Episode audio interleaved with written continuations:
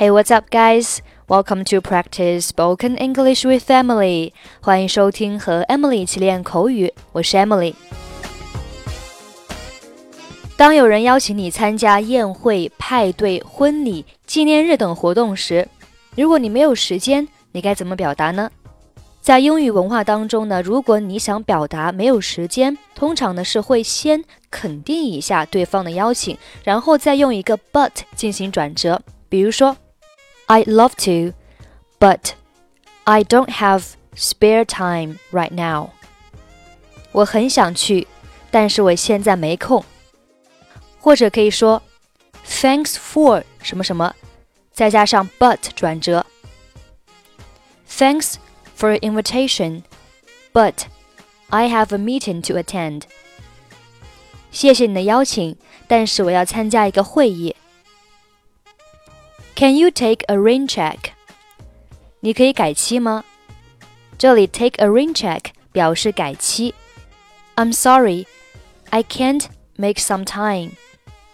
很抱歉，我实在挤不出时间。Make some time 表示挤出时间。I happen to be free that day。那天我正好有空。Happen to do something 表示正好、恰巧。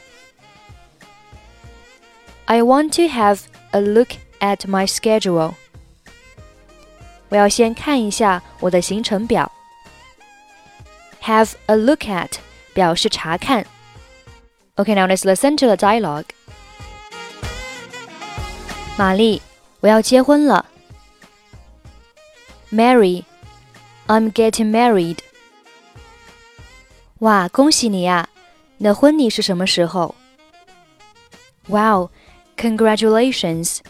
When is your wedding held?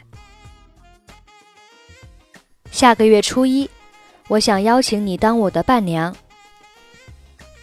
On the first day of next month, I'd like to invite you to be my bridesmaid. 那是我的荣幸。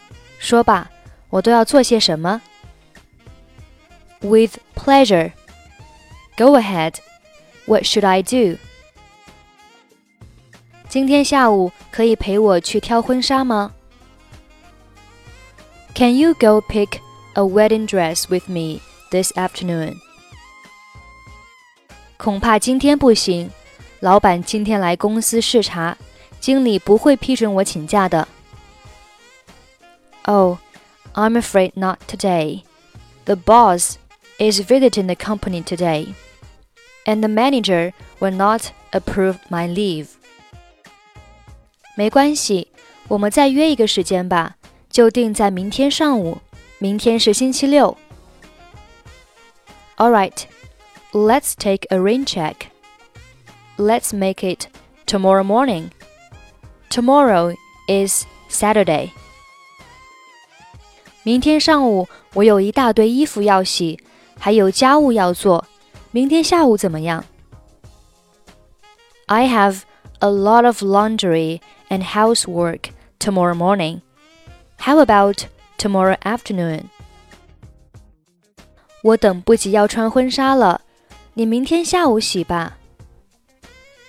I can't wait to wear a wedding dress. Why don't you do the laundry tomorrow afternoon. 好吧，听你的。All right, whatever you say.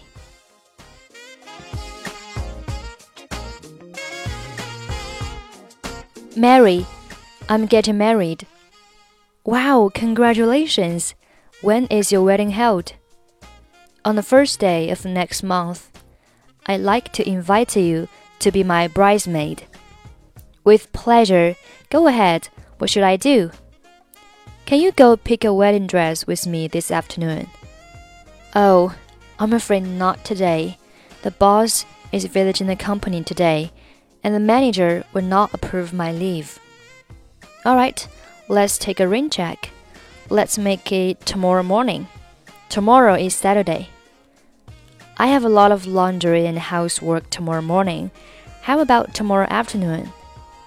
I can't wait to wear a wedding dress. Why don't you do the laundry tomorrow afternoon? Alright, whatever you say. Okay, that's pretty much for today. 关注微信公众号“英语主播 Emily”，在公众号里回复“节目”两个字，可以加入本期节目的跟读版本以及语音打分。I'm Emily. I'll see you next time. Bye bye.